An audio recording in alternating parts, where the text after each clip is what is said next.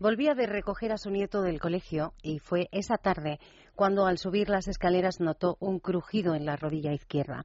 Fue el primer aviso de una larga lista de molestias puntuales cada vez que la pierna subía o bajaba pequeños obstáculos. Molestias que, lejos de crearle desazón, le recordaban todas las veces que a lo largo de los años corrió tras los niños cuando estos eran pequeños las veces que subió hasta el cuarto piso todo lo rápido que pudo para abrazar a su marido a la vuelta del trabajo, las veces que caminó al lado de sus viejos amigos con la certeza de que no había nada en ese momento más importante que su compañía. Esa rodilla fue protagonista de juegos, de paseos, de carreras, de subidas y también de bajadas, protagonista de un camino fácil a veces, complicado otros, que había recorrido hasta ahora y que quería seguir recorriendo. Ese crujido solo le dijo esa tarde que había llegado hasta aquí, que estaba viva y que había que seguir, porque esto es radio y ustedes, palabras mayores. En Es Radio, Palabras Mayores. Un programa para gente activa, producido por el Grupo Senda. Presenta y dirige Juan y Loro.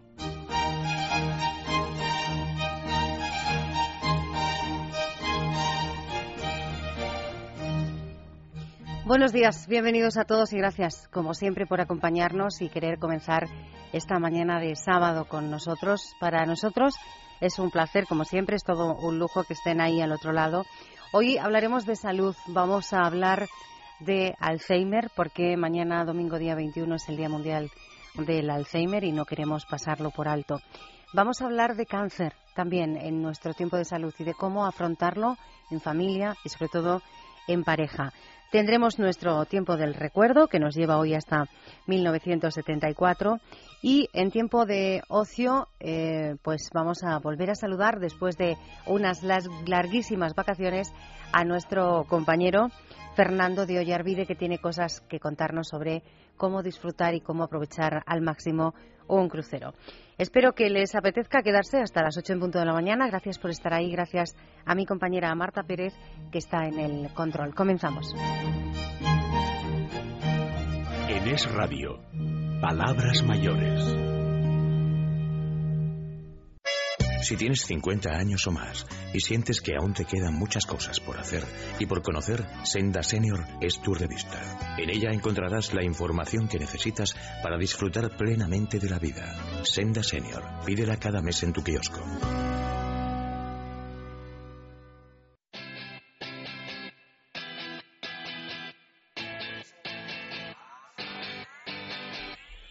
Vuelve la campaña de turismo social del Inserso con Mundo Senior. No pierdas la oportunidad de viajar con todas las facilidades y la garantía del Estado. Acude a tu agencia de viajes autorizada y reserva en la fecha que indica tu acreditación. Y si aún no estás acreditado, el plazo continúa abierto para hacerlo en www.inserso.es.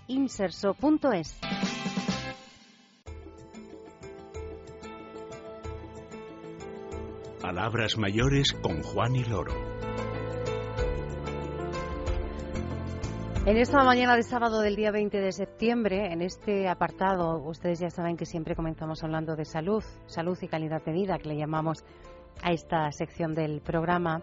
Decía que en este 20 de septiembre, hoy es casi obligado eh, centrar nuestra atención en una patología en concreto, en la enfermedad del Alzheimer, porque eh, mañana todos tenemos ese toque de atención que al menos una vez al año nos viene bien. Nos viene bien que, que nos hagan que mañana es el día 21 de septiembre el Día Mundial del Alzheimer. Una patología es cierto que nosotros abordamos eh, bueno, pues con cierta asiduidad a lo largo de todo el año para eh, seguir pendientes de, de, las novedades que puedan surgir y muy pendientes también de, de los cuidadores, de las personas enfermas de Alzheimer, pero que hoy centra nuestra atención. Eh, hoy centra nuestra atención en Alzheimer y hoy vamos a hablar en los próximos minutos de esta patología, de lo que se ha organizado en parte en nuestro país para eh, conmemorar este día, para recordarnos a todos qué es esta enfermedad y cuáles son las necesidades de eh, las personas que, que la sufren y de sus familiares. Y para hablar de todo esto vamos a hablar con el presidente de CEAFA, con Coldo Aulestia, recordándoles eh, a todos que cuando decimos CEAFA hablamos de la Confederación Española de Asociaciones de Familiares de Personas con Alzheimer y otras demencias. El presidente ya está al otro lado del teléfono, repito, Coldo Aulestia. Eh, Coldo, buenos días y bienvenido. Hola, buenos días. Gracias por atender nuestra llamada. Eh, bueno, en un momento imagino importante eh, para todos, pero importante también para la Confederación y en un momento en el que todos los medios, ¿verdad?, queremos hablar del mismo tema con las mismas personas. Efectivamente, es, eh, suele ser fechas importantes para nosotros porque nos da, nos permite el divulgar y el sensibilizar a la sociedad sobre un tema tan extendido y ante el cual, pues, eh, más o menos directamente todo el mundo estamos eh, afectados, ¿no? Y entonces, pues, bueno, es, de agradecer también el que los medios os volcáis estos días para esa divulgación y esa difusión de la realidad del Alzheimer una realidad importante, una realidad a la que, eh, bueno, pues detrás de las que hay, eh, de la que hay cifras muy importantes, decía el presidente de CEAFA, es una, bueno, una enfermedad, esta enfermedad de todos, y es verdad porque en, una u otra medida todos estamos implicados. CEFA, eh, CEAFA Coldo ha lanzado este año, con motivo de este Día Mundial del Alzheimer, un proyecto muy concreto que tiene un nombre precioso y que quiero que nos explique. Solidarios con el Alzheimer. Sí, lo que queremos eh, muchas veces eh, se confunde el, aspecto de la solidaridad, ¿no? Eh, el aspecto de la solidaridad muchas veces se confunde, es decir, nosotros no planteamos la solidaridad como un como una signo, una expresión de pena o compasión, que muchas veces vas por la calle con un familiar enfermo y, las miradas son más de pena o compasión que, que, actitudes solidarias, ¿no?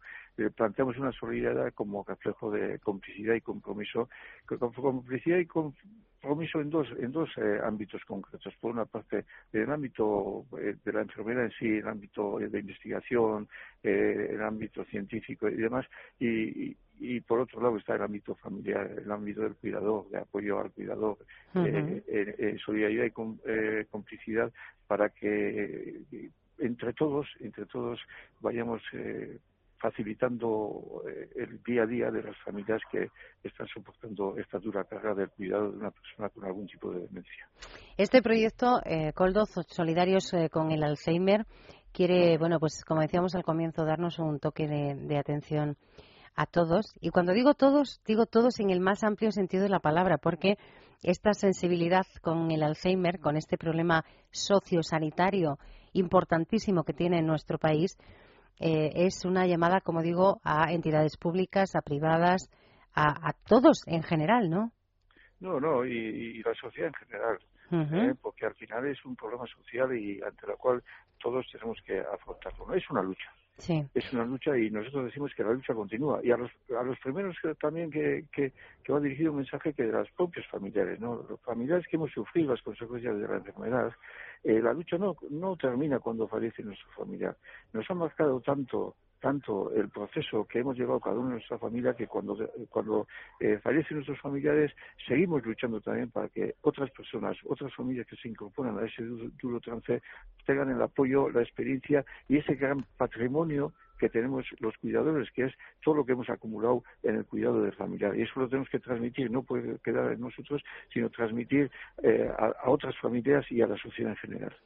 Este es el proyecto para 2014, pero sí queremos recordar a los oyentes que cuando hablábamos eh, del proyecto o de las eh, inquietudes que mostraba públicamente CEAFA el año pasado, eh, por estas mismas fechas, digo que queremos recordar a los oyentes que desde CEAFA, desde la Confederación, reivindicaron una política de Estado de Alzheimer para bueno pues dar una respuesta también lo más eficaz posible a todas las necesidades de las personas eh, afectadas. Yo no sé, Coldo, si esa reivindicación ha tenido sus frutos? ¿Cómo, cómo está el asunto? Bueno, la reivindicación, eh, eh, como bien has dicho, se basaba en cuatro, cuatro aspectos fundamentales, ¿no? Era una, eh, unos servicios de calidad sociosanitarios, por otra parte estaba la formación tanto de, familiares como de cuidadores como, como profesionales, estaba la investigación y en cuarto lugar, en cuarto lugar no, el cuarto, la cuarta faceta actual sería la de el aspecto económico y jurídico que, trae consigo también eh, esta, esta situación de las familias. Y, en estos momentos, ¿cómo está la situación? Pues bueno, pues ha un avance, un avance importante. Un avance importante eh, no, no cuantitativamente, pero sí cualitativamente, de que se ha creado un, un grupo estatal de demencias. Y digo avance porque hay, no ha habido ningún colectivo ningún colectivo de todos los agentes que estamos alrededor del Alzheimer que haya sido, eh, no sé, reacio a, iniciar este caminar juntos, ¿no? Este, esta, este caminar que supone transmitir experiencias, conocimientos, para que entre todos desarrollemos esa política de calidad. Y ese paso se ha dado. En mayo ya se constituyó, tuvimos la segunda reunión de este grupo estatal de demencias. En estos momentos se está elaborando una hoja de ruta y en esa hoja de ruta, pues todos los, todos los participantes de ese grupo vamos a tener nuestra tarea y dependerá de todos la velocidad que, imprimamos a ese avance para conseguir esos objetivos que, comentábamos.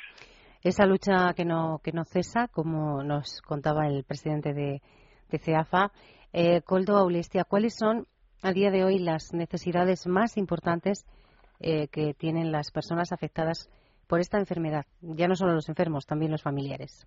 Sí, yo, yo me centraría en los familiares. Los familiares necesitan ayuda para poder eh, aprender a convivir con el Alzheimer.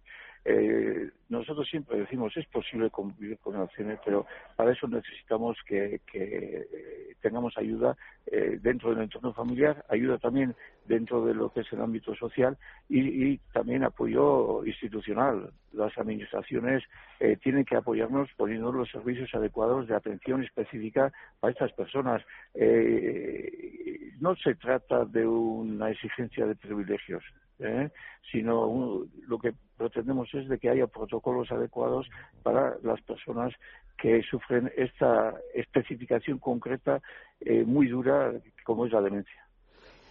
Es, eh, esas son las principales necesidades y estaba pensando cuando eh, le pedíamos al presidente de, de CEAFA que nos contase de que iba este proyecto Solidarios con el Alzheimer y, le, decíamos, bueno, quieren remover las conciencias, sensibilizarnos un poco a todos, instituciones, empresas, y él insistía, y a toda la sociedad.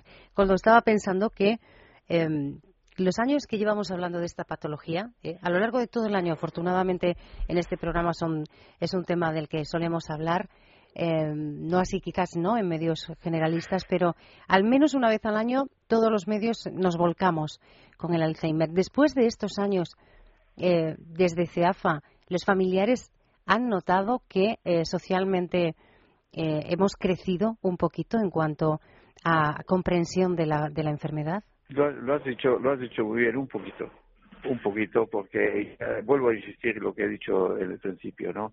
Eh, no se trata de que nos tenga pena o, compasión la sociedad, lo que pretendemos que haya complicidad y compromiso.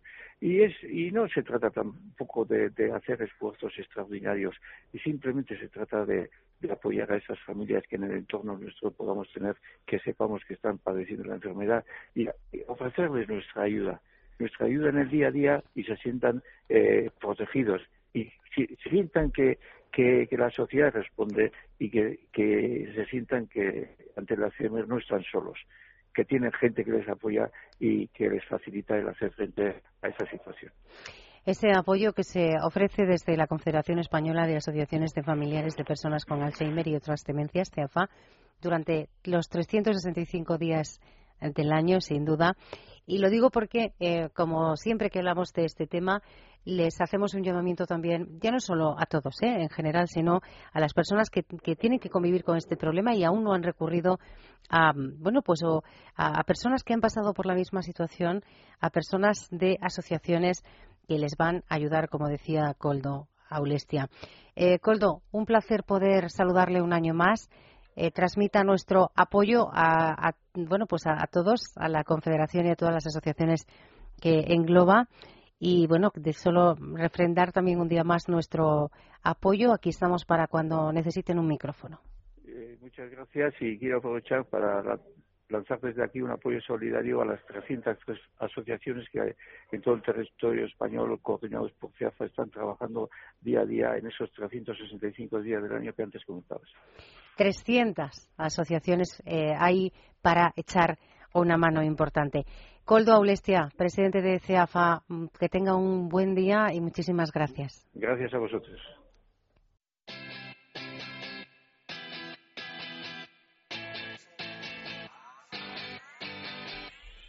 Vuelve la campaña de turismo social del Inserso con Mundo Senior. No pierdas la oportunidad de viajar con todas las facilidades y la garantía del Estado. Acude a tu agencia de viajes autorizada y reserva en la fecha que indica tu acreditación. Y si aún no estás acreditado, el plazo continúa abierto para hacerlo en www.inserso.es. Palabras mayores con Juan y Loro. Seguimos recorriendo este camino en la mañana del sábado, seguimos dentro de este apartado de salud y de calidad de vida. Hemos hablado de Alzheimer, eh, recordando a todos que mañana es ese 21 de septiembre, Día Mundial del Alzheimer. Y como les decíamos en la presentación del programa, vamos a hablar también de cáncer, pero sobre todo de cómo afrontarlo. Eh, cada año se diagnostican muchos, miles de casos nuevos. La cifra está en 220.000 nuevos casos de cáncer. Cierto es que cada vez también es mayor el número de esos 220.000 nuevos casos que, tienen solución, que encuentran pues un final del camino satisfactorio. Pero igualmente cierto es que eh, hay momentos clave, decisivos y muy duros a la hora de enfrentar esta enfermedad, desde el momento del diagnóstico hasta, bueno, pues eh, eh, cualquier eh, paso que se da en ese camino hasta, hasta el final. Por eso hemos querido en esta mañana pues eh, charlar sobre este tema, eh, sobre cómo afrontar ese momento del diagnóstico, cómo afrontar todo lo que conlleva esta enfermedad.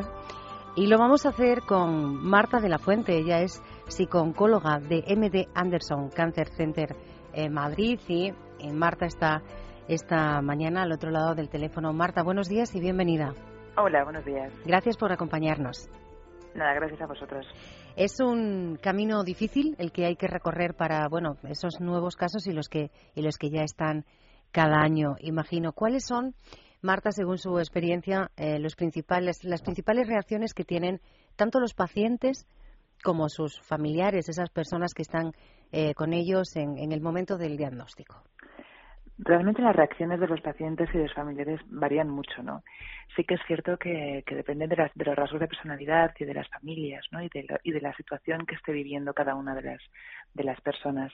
Pero sí que hay como unas emociones generales que, que sí que se encuentran en casi todos los pacientes, mm. que son el miedo, la incertidumbre, la angustia, muchas veces también el enfado ¿no? y la rabia acerca de por qué me ha pasado a mí, por qué nos ha pasado a nosotros esta situación, que, es la primera fase, ¿no? sobre todo un gran shock emocional, pero una de las emociones más características es también, es sobre todo el miedo. ¿no?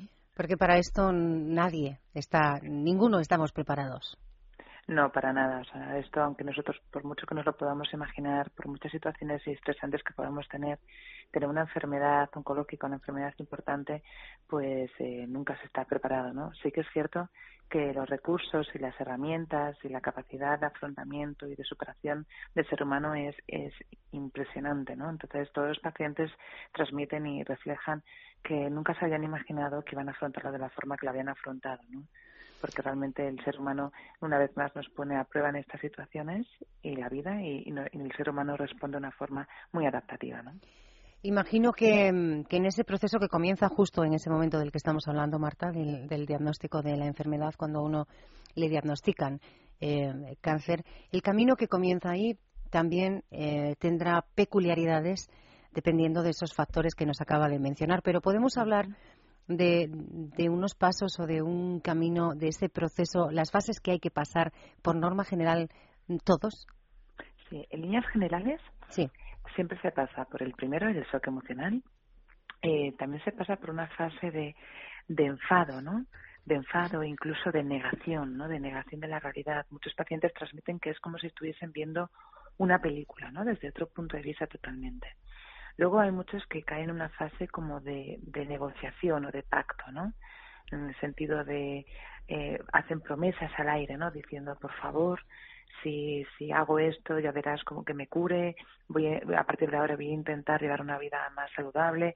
Muchas veces pasan pacientes por este estado ¿no? de negociación y luego puede pasar a una fase de aceptación o bien de resignación, ¿no? que eso ya sería muy centrado en, en sintomatología depresiva. Pero normalmente es eso, el enfado, la rabia, el shock emocional, lo que es ese sentimiento a lo mejor de negociación y los sentimientos así de aceptación o resignación. ¿Y cuándo llega el momento? Porque imagino que debe llegar, es, es necesario para superar, como decíamos, cada vez en más, en, un número mayor esta, esta enfermedad. ¿Cuándo llega ese momento de decir, yo quiero luchar y me voy a poner manos a la obra? Cuando el, el tema de yo voy a luchar depende de, de cada uno en, en, la fase y el momento, ¿no? Sí. Es muy común que se, que, se, que se traduzca en los primeros días después del diagnóstico, ¿no? Es decir, el propio diagnóstico, el propio shock a lo mejor no nos hace reaccionar, pero al cabo de unos días automáticamente el, el paciente y los familiares pues se, se, se, suman con una fuerza muy muy intensa para poder luchar contra la situación estresante, ¿no? Pues normalmente es justo después del diagnóstico, ¿no? En el momento que ya empiezan a tener información, que a lo mejor ya saben en qué centro se van a tratar, ya tienen a los especialistas, ya han ido a las entrevistas, ya han resuelto todas las dudas, toda la incertidumbre, ahí es el momento que dicen, bueno, adelante, vamos a coger, como se suele decir, al toro por los cuernos, ¿no? Importante, imagino, en ese, en este proceso, ya que estamos hablando con usted, eh, psico-oncóloga, pedir ayuda Exacto, es muy importante. El tema de pedir ayuda es importantísimo. De hecho, muchas veces asocia el pedir ayuda a sentimientos de vulnerabilidad o incluso de no estar haciendo las cosas bien y todo lo contrario, ¿no? Para mí una persona es muy valiente cuando reconoce que necesita ayuda y cuando la solicita y la pide. Muchas veces corremos el riesgo de, de aislarnos, refugiarnos en nosotros mismos, no apoyarnos en nuestros familiares, nuestros seres queridos, ni personal sanitario, ni psicólogo. Y es un error porque realmente necesitamos muchas estrategias y muchos recursos y como muy bien hemos dicho antes, no siempre estamos preparados porque a lo mejor no nos hemos encontrado con una situación como esta. ¿no? Pedir ayuda, eh, apoyarnos, decía eh, la doctora, en, en, los familiares, en los seres queridos, porque claro, eh, ¿quién más sufre la enfermedad? Evidentemente, sobre todo a nivel físico y, y, las secuelas psicológicas es el paciente. Pero ese paciente también debe tener muy presente a esos familiares y, y a esas parejas, porque en ese proceso, en ese camino, en esas fases que, que va a ir solventando, eh, puede llegarse, bueno, no sé si decir ruptura, Marta, pero sí un deterioro muy notable de las relaciones tanto de pareja con, eh, como con los familiares más cercanos.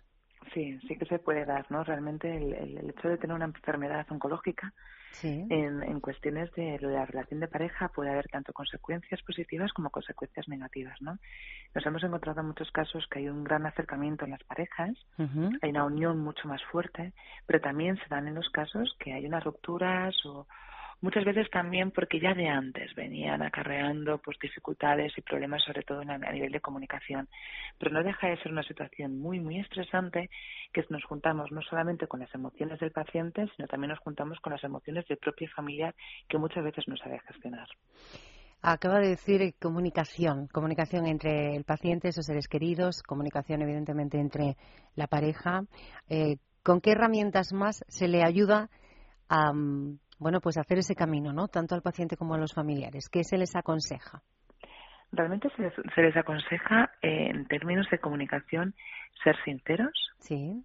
Fomentar mucho la empatía, ¿no? Que tanto uno, tanto el paciente como el familiar tenga la capacidad de ponerse en el lugar de la otra persona el adaptarnos al ritmo de la persona, ¿no? Por ejemplo, si somos el familiar y nos gustaría que nuestro paciente pues fuese más rápido en el proceso, pues es importante que a través de nuestra comunicación le, le, seamos flexibles, ¿no? Y e intentemos adaptarnos a su ritmo.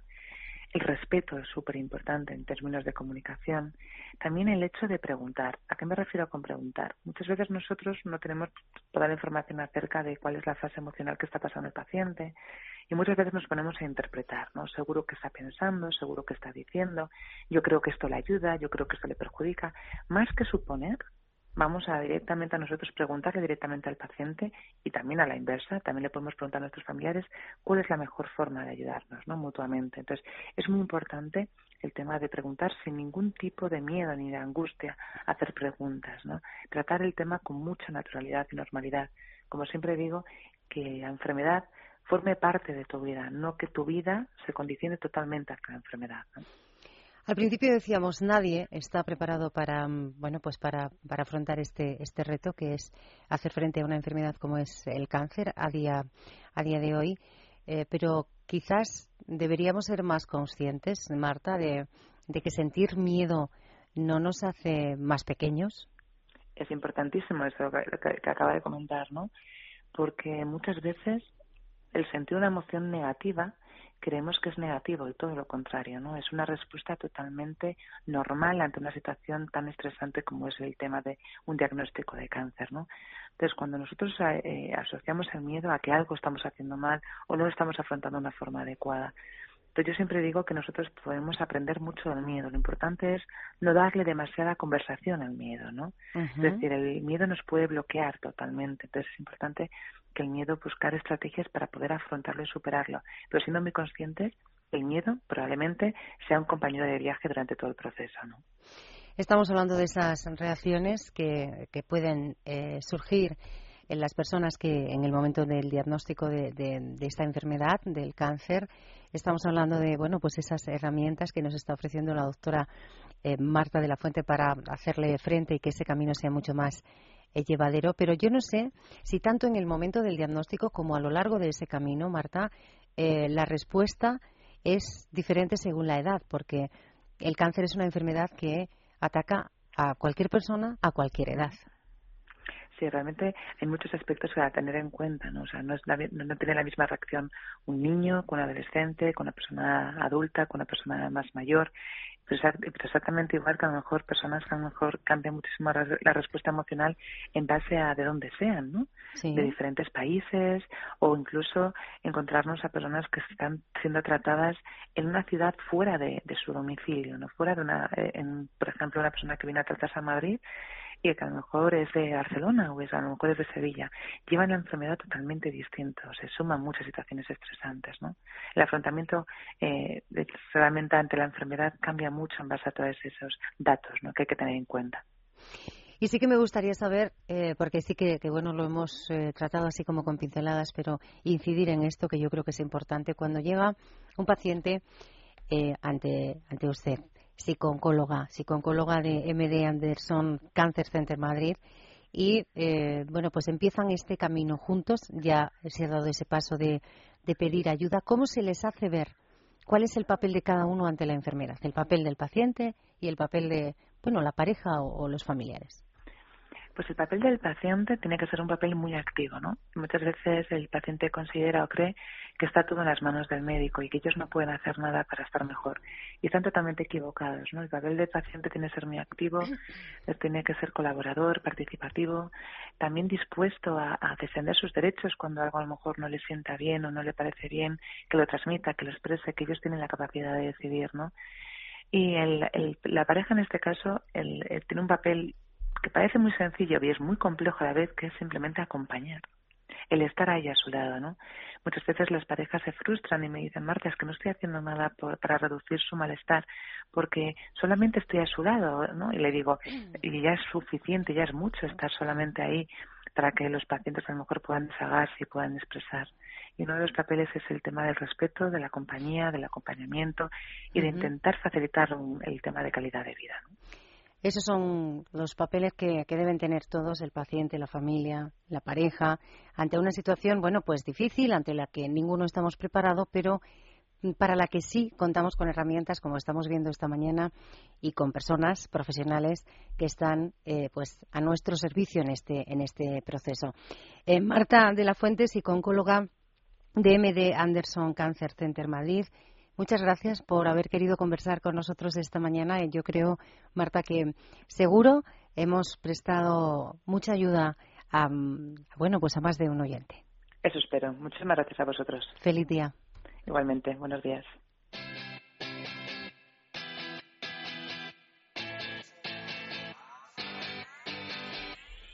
Vuelve la campaña de turismo social del Inserso con Mundo Senior. No pierdas la oportunidad de viajar con todas las facilidades y la garantía del Estado.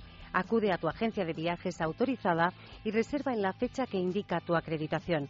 Y si aún no estás acreditado, El plazo continúa abierto para hacerlo en www.inserso.es.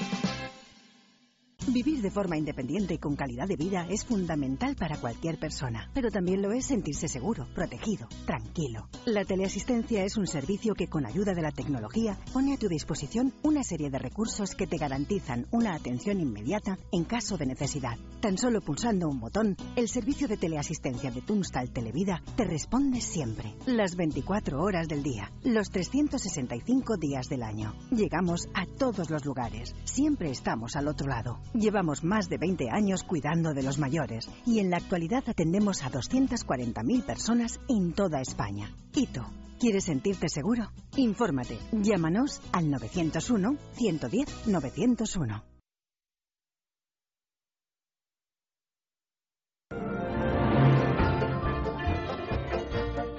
En Es Radio, Palabras Mayores.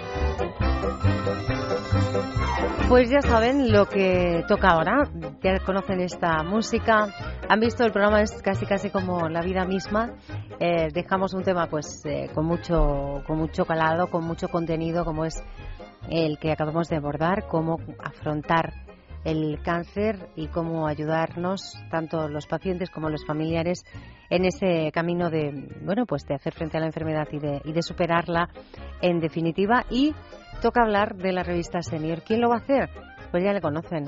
Es eh, nuestro compañero Felipe Ribagorda, que esta mañana también está al otro lado del teléfono. Felipe, buenos días. Hola, buenos días, Juan, ¿y qué tal? Muy bien, ¿cómo estás? Muy bien, muchas gracias. Sí, ¿cómo fue la celebración de tu cumpleaños? Bueno, pues movidita, en familia, pero nada, muy bien. ¿Sí? muchos besos y tirones de oreja. Bueno. que no me los han dado todos. unos poquitos solo, ¿no? Sí, sí, unos poquitos. Vamos a hablar de esta revista, la, la del número de septiembre, que todavía está eh, vigente. Nos queda poquito tiempo eh, para hablar de, de este número porque, bueno, pues ya está casi casi en máquinas el siguiente, ¿no? Felipe. Sí, sí, perdona. Te digo que nos quedan pocos días para hablar de... Eh, ah, sí, sí, perdona, sí, sí porque ya está, bueno, la redacción a tope preparando el número de, octubre. Este número que tenemos entre manos, que es el de septiembre, con esta portada, les recuerdo a los oyentes de los Rolling Stone diciendo que la música no se jubila, ese ese bueno contenido importante ¿no? de eh, esos viejos rockeros que siguen en, activo. Conocemos más temas que tú nos has ido contando a lo largo de estos fines de semana. ¿De qué vamos a hablar hoy? ¿Qué, qué contenido es el que hoy nos recomiendas? Pues mira, hoy vamos a hablar para la gente guapa. Vamos a hablar de nuestra sección de, belleza. Para, para todos los oyentes. Exacto. Has dicho gente guapa, todos los oyentes. Es que todos nuestros oyentes son guapos. claro. Claro, por fuera y por dentro. Bueno, pues mira, eh, ¿quieres que te lo comente? Eso es. ¿De qué va esa sección de belleza? ¿En qué nos va a ayudar? Pues mira, nosotros bajo el, le hemos puesto un titular, que es ponle freno a tus arrugas. Y, bajo ese titular damos unos interesantes o damos unas interesantes sugerencias para el cuidado de la piel En, zonas como los ojos, como el cuello, la cara. Eh, la piel se debe hidratar siempre y en, y en el artículo indicamos una relación de productos cosméticos con sus propiedades y precios para que elijamos el que más nos conviene y así retrasamos la llegada de algunas arrugas que no son muy convenientes. Bueno, alguna alguna siempre está bien, ¿verdad? Que nos recuerden que estamos aquí, que estamos vivos, que, que esas que salen en los ojillos, Felipe, que nos hemos reído mucho, puede ser, ¿no? Ese tipo de cosas, pero eh, sin tratar de que una persona de 60 o 65 años tenga un rostro de una persona de 20, pero sí que a, cada uno a su edad eh, lo más bello posible. Mira, yo, yo recuerdo a, a la abuela de mi mujer, que se llamaba Angelita, que con ochenta y tantos años, no recuerdo muy bien, pero no tenía ni una sola arruga en, en la cara, nada, ni una sola arruga. Era una genética del norte de España que, vamos, que yo creo que la ha heredado mi mujer, no está mal, o sea que hay mucha gente que la verdad que no sé, se debe haber echado productos o, genética pura, yo creo. Claro, claro. Para los que no tenemos tanta suerte, pues hay que ayudarse un poquito ¿eh? con, con alguna cremita que, que, nos venga que nos venga bien. esa sección de belleza es de la que tú vas a hablarnos hoy. ¿Algún contenido más adelantamos? Sí, si quieres podemos hablar eh, de tendencias. Ajá, para, eh, seguir, para seguir bellos. Mm, bueno, es para ser un poquito más coquetos. Ah, bueno. Eh, tanto para hombre como mujer, por ejemplo, nosotros hacemos tendencia en el en plan de, del tiempo. ¿Y qué proponemos para el tiempo? Pues nada, proponemos vestirnos nuestra muñeca con unos relojes pues ideales con, para todos los gustos y que cualquier persona se los puede poner y lucirlos. Esa, ese artículo que firma nuestra compañera Carmen Moreno y que es ella la encargada de elegir esos modelos y son bonitos, ¿eh? que los tengo aquí delante, tengo la revista abierta por esa página. Y, son preciosos. Se, utiliza, eh, en este caso hay mucho cuero. Sí. Mucho cuero en, las correas, sí. Sí, pero hay varios colores, el plata, el marrón, el granate, eh, el, el, azul. Bueno, pues cada uno, como tú dices, depende del nivel de coquetería, ¿no? Y de, y de los gustos de esa coquetería de cada cual. Dos secciones de las que nos has hablado hoy de esta revista del número de septiembre, insisto, que es la que está todavía en el kiosco eh, pero podemos ir al kiosco, Felipe, o podemos hacer, iba a decir que, que el kiosco nos la traiga a casa. No, sin pasar por el kiosco, esa revista llega a nuestra casa. ¿Qué hay que hacer para eso? Bueno, yo aconsejo a todo el mundo que si no te quieres perder ningún mes eh, la revista Senda Senior, pues te suscribas a ella. Es muy muy fácil. Eh, por solo tan, tan solo 20 euros al año la recibes directamente en casa. Son 10 números y además entrarás en un, en un sorteo extraordinario de un lote de productos de la línea de balneario de Álvarez Gómez, Agua Vital. ¿Qué tienes que hacer? Pues muy sencillo. Si tienes nuestra revista ya, verás que hay un cupón que nos puedes enviar directamente a Grupo Senda, Capitán Aya 56, séptimo D, 28020 Madrid. También puedes enviarnos un correo electrónico a suscripción arroba gruposenda.es o en nuestra página web www.sendasenior.com verás que tenemos ahí anunciado nuestro iconito de suscripciones, te metes, lo rellenas y es, es así de sencillo. Y si tienes alguna duda, pues ya sabes que nos puedes llamar a nuestro teléfono, que es el 91-373-4750. 91-373-4750. Y nada, y la recibes en casa todos los meses. Y tenemos ganador o ganadora cada mes, que no se le olvide a nadie, eh, a ningún oyente tiene que tener ninguna duda, porque, bueno, pues cada mes hay un ganador, ganadora, casi todas son chicas, son mujeres, ¿no? Sí, sí. ¿Ha habido un hombre por ahí que yo recuerde? ¿Un caballero? Sí, hemos tenido un hombre. Hasta ahora solo hemos tenido un ganador. Y ahora, si te, si te parece y si tenemos tiempo, anunciamos nuestra ganadora del masajeador y de las dos cremas revitalizadoras. Ajá, es la ganadora de eh, ese regalo, ese sorteo de suscripción de los meses de julio-agosto, ¿no? Exacto. A ver, ¿quién pues es? Es, a ver, María Francisca ¿Sí? de Lourdes Gómez. María. De Madrid. María Francisca. De Lourdes. ¿Has visto? Aplauden los oyentes y todo, María Francisca. Qué bueno. De Alcorcón, has dicho, Madrid. Sí, de Alcorcón, Madrid. Ah, bueno, pues yo como siempre te pido, cada vez que nos das el nombre de un ganador o de una ganadora, eh, que hagas todo lo posible para que en próximos programas podamos, si no estar aquí, que no pueda estar aquí con nosotros, sí que podamos llamarla y conversar con ella, saber por qué se ha suscrito a la revista. ¿Tú has charlado con ella ya o no? Sí, sí, yo he hablado con ella, he tenido la oportunidad de hablar con ella. Eh, para venir, por ejemplo, queríamos que viniese con nosotros, pero bueno, en Alcorcón, dice que ir a Madrid le cuesta un poquito más. Sí. Y, lo bueno que, que eso te va a hacer mucha ilusión a ti, porque además es oyente de palabras mayores, seguro que ahora nos estará escuchando, porque además se despierta con nuestro programa. ¿Ah, Sus despertadores es nuestro programa y dice que se despierta muy a gusto con él. O sea que yo creo que Juan y eso es un éxito para ti. Ese, bueno, nos, nos, alegra a todos. Marta está sonriendo, ¿eh? la tenías que la tenías que ver. Está aplaudiendo también a María Francisca de, de Alcorcón. Bueno, que nos encanta que nos escuche y que y servir de despertador de verdad que nos gusta que nos gusta mucho. Hombre, además es un, yo creo que es un despertar mucho más agradable que cualquier que cualquier timbre. Eh, escuchar una voz suave y, esa música que nos pones que siempre nos llena de recuerdos, yo creo que es ideal para todos. Pues eh, vamos a volver a repetir ese nombre, vamos a saludar a María Francisca, que vas... De, Lourdes Gómez. De Lourdes Gómez de Alcorcón, eh, con eso sí me he quedado, de Alcorcón en Madrid, a la que esta mañana de sábado hemos despertado dándole la enhorabuena y diciéndole que queremos hablar con ella. Sí, a ver si viene el próximo sábado o por lo menos la llamamos y puede entrar en antena. Eso es, por lo menos una, una llamadita, ya sabemos que está despierta, por tanto no nos va a costar ningún esfuerzo. Pues eh, Felipe Ribagorda, compañero de la revista Senda Senior, gracias una vez más por estar aquí, por traer siempre buenas noticias. Y bueno, mañana volvemos a contactar contigo y el sábado que viene, el domingo, así hasta que tú quieras. Gracias a vosotros, a ti y a todos nuestros oyentes y a Marta. A Marta también, muy bien. A Marta Pérez que está aquí controlándolo todo. Un beso, Felipe. Un beso para todos.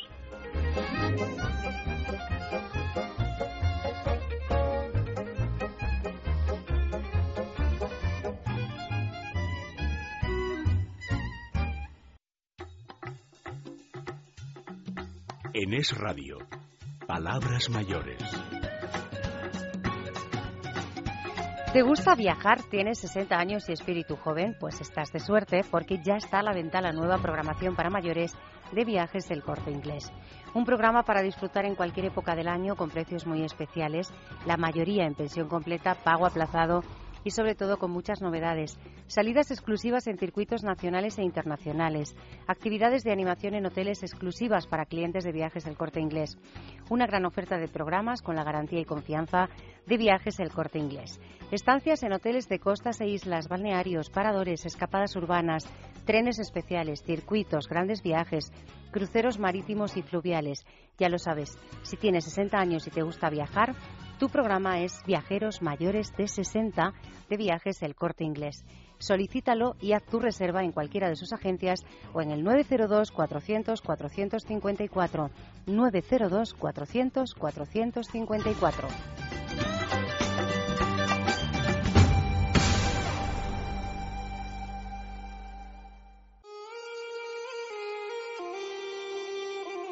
Los recuerdos son palabras mayores.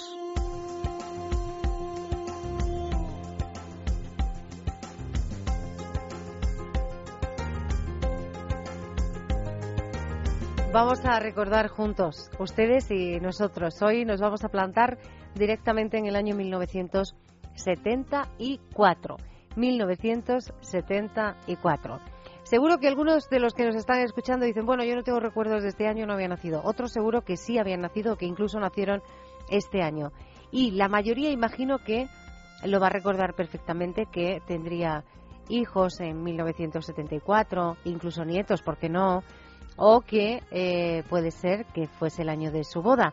Sea cual sea el recuerdo, espero que sea bonito y agradable para compartir con nosotros en esta, en esta mañana. Nosotros solemos empezar, cuando tenemos así como una mala noticia en esto de los recuerdos o, algo un poquito más desagradable, empezamos por ahí. ¿Para qué? Para quitárnoslo del, del medio. Digo quitarnos del medio la noticia más triste, aunque en este caso nos gusta recordar, sin duda, fue un éxito del 74. De hecho, eh, nos representó esta canción en Eurovisión, nos hizo quedar en un noveno puesto, un puesto, pues bueno, bastante, bastante bueno. Y eh, seguro que con estos datos ya muchos de ustedes saben que estoy hablando del eh, recién fallecido Peret. Él en el 74 cantaba esto de Canta y sé feliz. Alegría, si queréis tener cantar, alegría de vivir, para disfrutar cantar, cántese feliz. Si la canción que yo canto no te llena de alegría, por más cosas que te diga, no sirve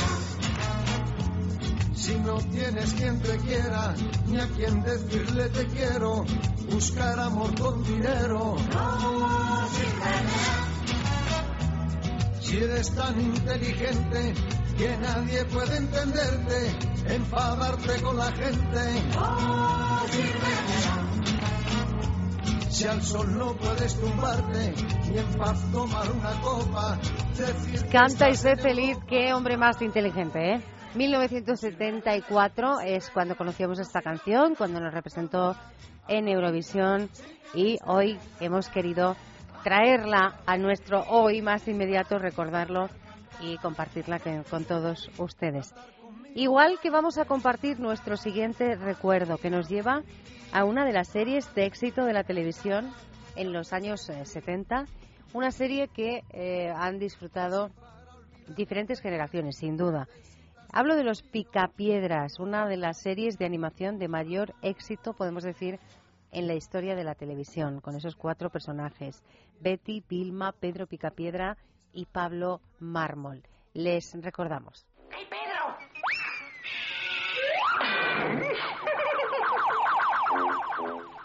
Perdona la pedrada en la maceta, amigo. Cállate, quieres, y empieza a empujar. Te estoy empujando, Pedro.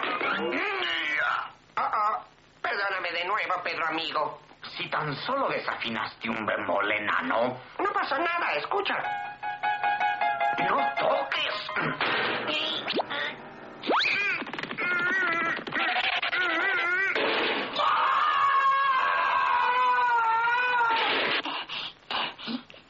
Gracias, Pedro. Vaya, casi lo he hecho a perder. Prometo, Pedro, que tendré cuidado. Les está costando ¿eh? a Pedro y a Pablo meter el, eh, el piano en el domicilio. Creo recordar que era casa de Pedro Picapiedra. Y bueno, pues los dos haciendo de las suyas una de las series eh, de mayor éxito de la historia de la televisión. Ya que hablamos de, grandes éxitos, la canción que hemos elegido para recordar 1974 es pues una gran canción, una canción de la que su artista ha conseguido vender casi 5 millones de copias. Esta canción está en un álbum del que su eh, intérprete, su artista, ha vendido 18 millones de copias. Cifras importantes que, eh, hablando del 74, bueno, pues uno puede ir eh, acotando ese, ese cerco, acotándolo un poquito y pensando en dos o tres artistas. salimos de dudas. Hablo de Camilo VI, del álbum Camilo, y del tema que ya escuchamos, ¿Quieres ser mi amante?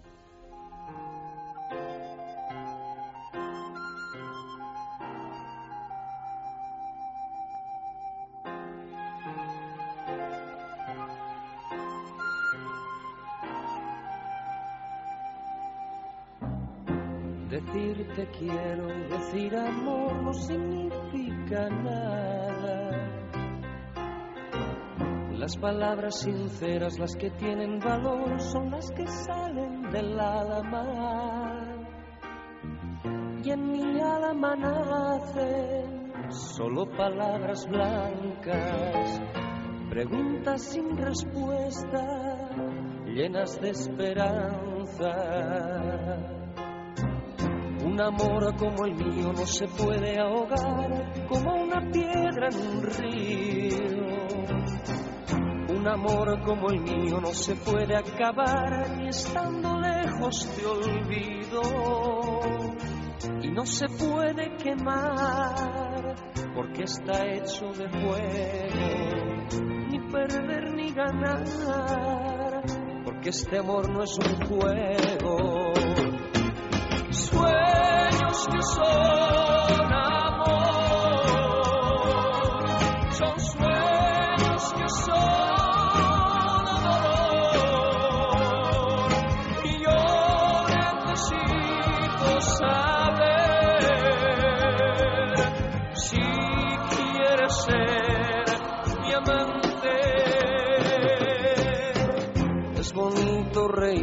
amar y vivir todo por alguien. Y si es preciso sufrir, llorar o morir por ese alguien, yo necesito saber si quieres ser mi amante. Yo necesito saber si quieres ser mi amante. Sueños que son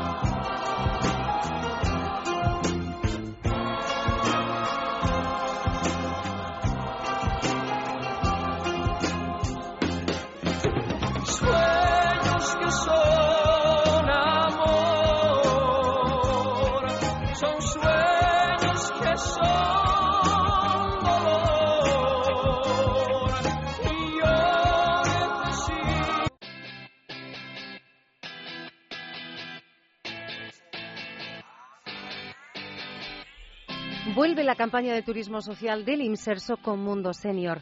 No pierdas la oportunidad de viajar con todas las facilidades y la garantía del Estado.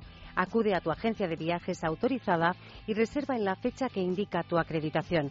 Y si aún no estás acreditado, el plazo continúa abierto para hacerlo en www.inserso.es. ¿Crees que la edad es una ventaja y que cumplir años es todo un regalo? Si es así, Senda Senior es tu revista. Actualidad, economía, salud, belleza, cocina. Todo lo que necesitas saber para conocer lo que le interesa a la gente de tu edad. Senda Senior, la mayor apuesta por la madurez activa. Pídela en tu kiosco.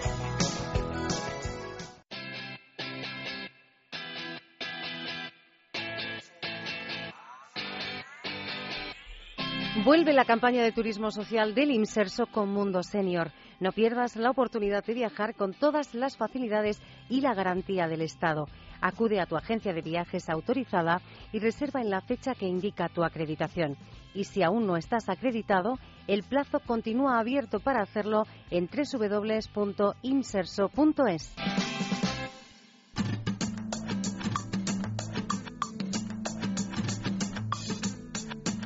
El ocio y el tiempo libre son palabras mayores.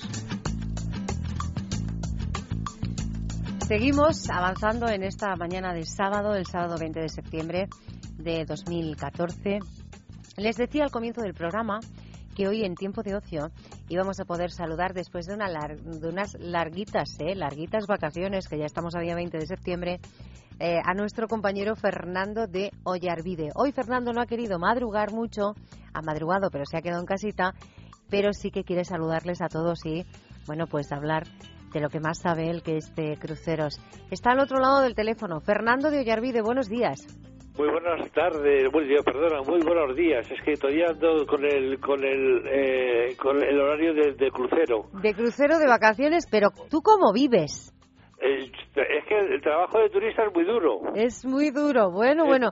Ya estábamos todos diciendo, pero bueno, Fernando, ¿cuándo vuelve de vacaciones? Ya ha vuelto. Bueno, yo la verdad es que no he estado de vacaciones, he estado trabajando duramente, haciendo unos viajes que son durísimos, probando la comida de los barcos, que es eh, hay, que, hay que hacer unos grandes esfuerzos y luego visitando ciudades. Muy difícil que, que, está de vacaciones. Es verdad. Igual habías necesitado un poquito más de tiempo, Fernando. Eh, pues, eh, pues mira, no me habría importado, porque es que a mí me gusta, me, gusta experimentar bien eh, los destinos. No, pero bueno, ¿qué se va a hacer? También no importaba también si era para estar con vosotros, pues venirse, ¿no?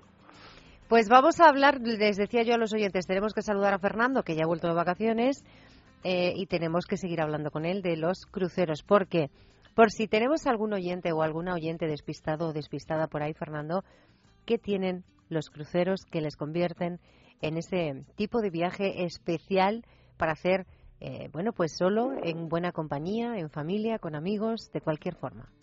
Pues yo te puedo decir que yo cada vez estoy más encantado. Fíjate que, que, hago cruceros y es que repito, repito, repito, porque es que para mí son las vacaciones más completas, porque es que tienes todo, tienes, eh, eh, conoces sitios increíbles y además eh, tienes un... Es como si estuvieras en un apartamento eh, con todo tipo de lujos y encima ese apartamento se mueve y te va llevando a sitios y, eh, que merece la pena visitar.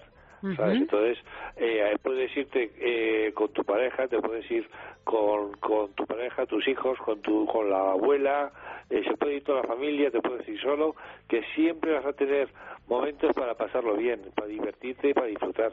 Estamos, lo recomiendo. Estamos a 20 de septiembre, ¿sigue siendo buena época para hacer cruceros? Buenísima, porque ahora lo bueno que tiene es que eh, la temporada baja eh, entra ya entonces tienes unos cruceros y unas ofertas de, cruceros que merecen la pena.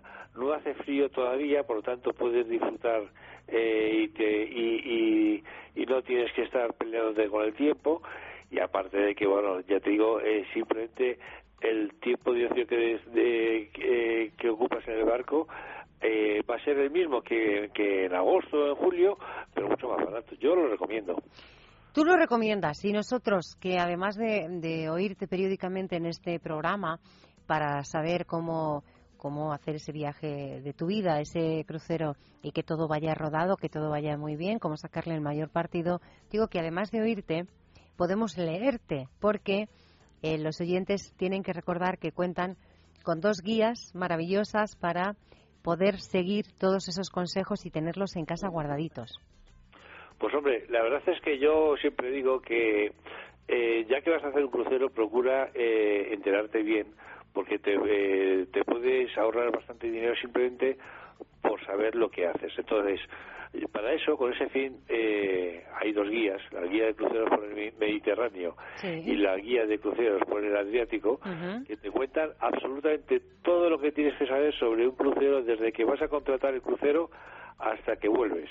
Eh, y además eh, luego te lleva a los sitios con planos, con, eh, con una ruta medida, pues claro, en un puerto vas a estar escasamente entre 6 y 8 horas. Y tienes que tener el tiempo previsto para coger los transportes, para ver la ciudad y luego para volver al barco simplemente con, con leer esa, esas guías, con informarte, pues yo, mis cálculos son, y ya he hecho varios cruceros, que te puedes ahorrar entre 600 y 1000 euros, lo cual yo creo que merece la pena. ¿Cuánto valen las guías?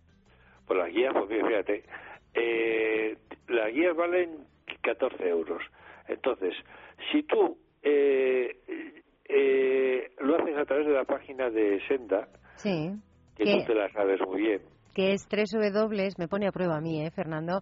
Que es www.sendasenior.com pues eh, y escribes y pides la guía a través de, la página y dices que eres oyente de palabras mayores, pues entonces en lugar de que eh, costarte 14 euros te cuesta 10 euros. Y luego, para aquellos que se vayan al Adriático y que tengan tablet o teléfono de estos modernos de, de ahora, te puedes bajar la guía o bien en la misma página eh, y te cuesta en formato digital 3 euros y pico, o te la puedes comprar por 14 euros. Yo creo que eh, el, hay gente que le gusta tenerla en papel, lo, cual, bueno, yo también soy uno de ellos, ¿no? Eh, pero por ese precio, eh, ten en cuenta que si lo comparas con los 600.000 euros que te ahorras entre las excursiones y los truquitos que puedes desarrollar en el barco, pues te sale mucho más rentable, ¿sabes? Por supuesto que sí. Voy a repetir esa página web que es www.sendasenior.com .com, esa guía de cruceros para, bueno, tanto la del Mediterráneo como la del Adriático, cada uno dependiendo de hacia dónde quiera eh, viajar, pues eh, esas guías están a disposición, por supuesto, de los oyentes de Palabras Mayores. Eh, Fernando de Ollarvide, seguirás viniendo al estudio, ¿no? Sí, sí, por supuesto. Ah, bueno. que,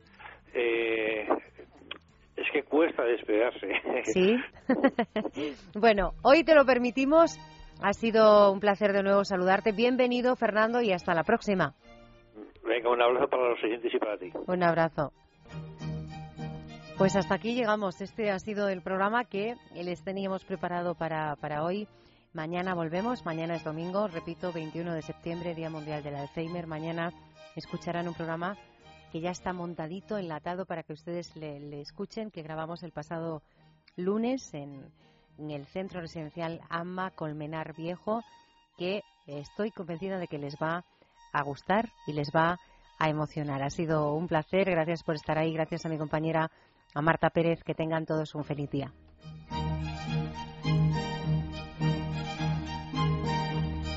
En Es Radio, Palabras Mayores, un programa producido por el Grupo Senda.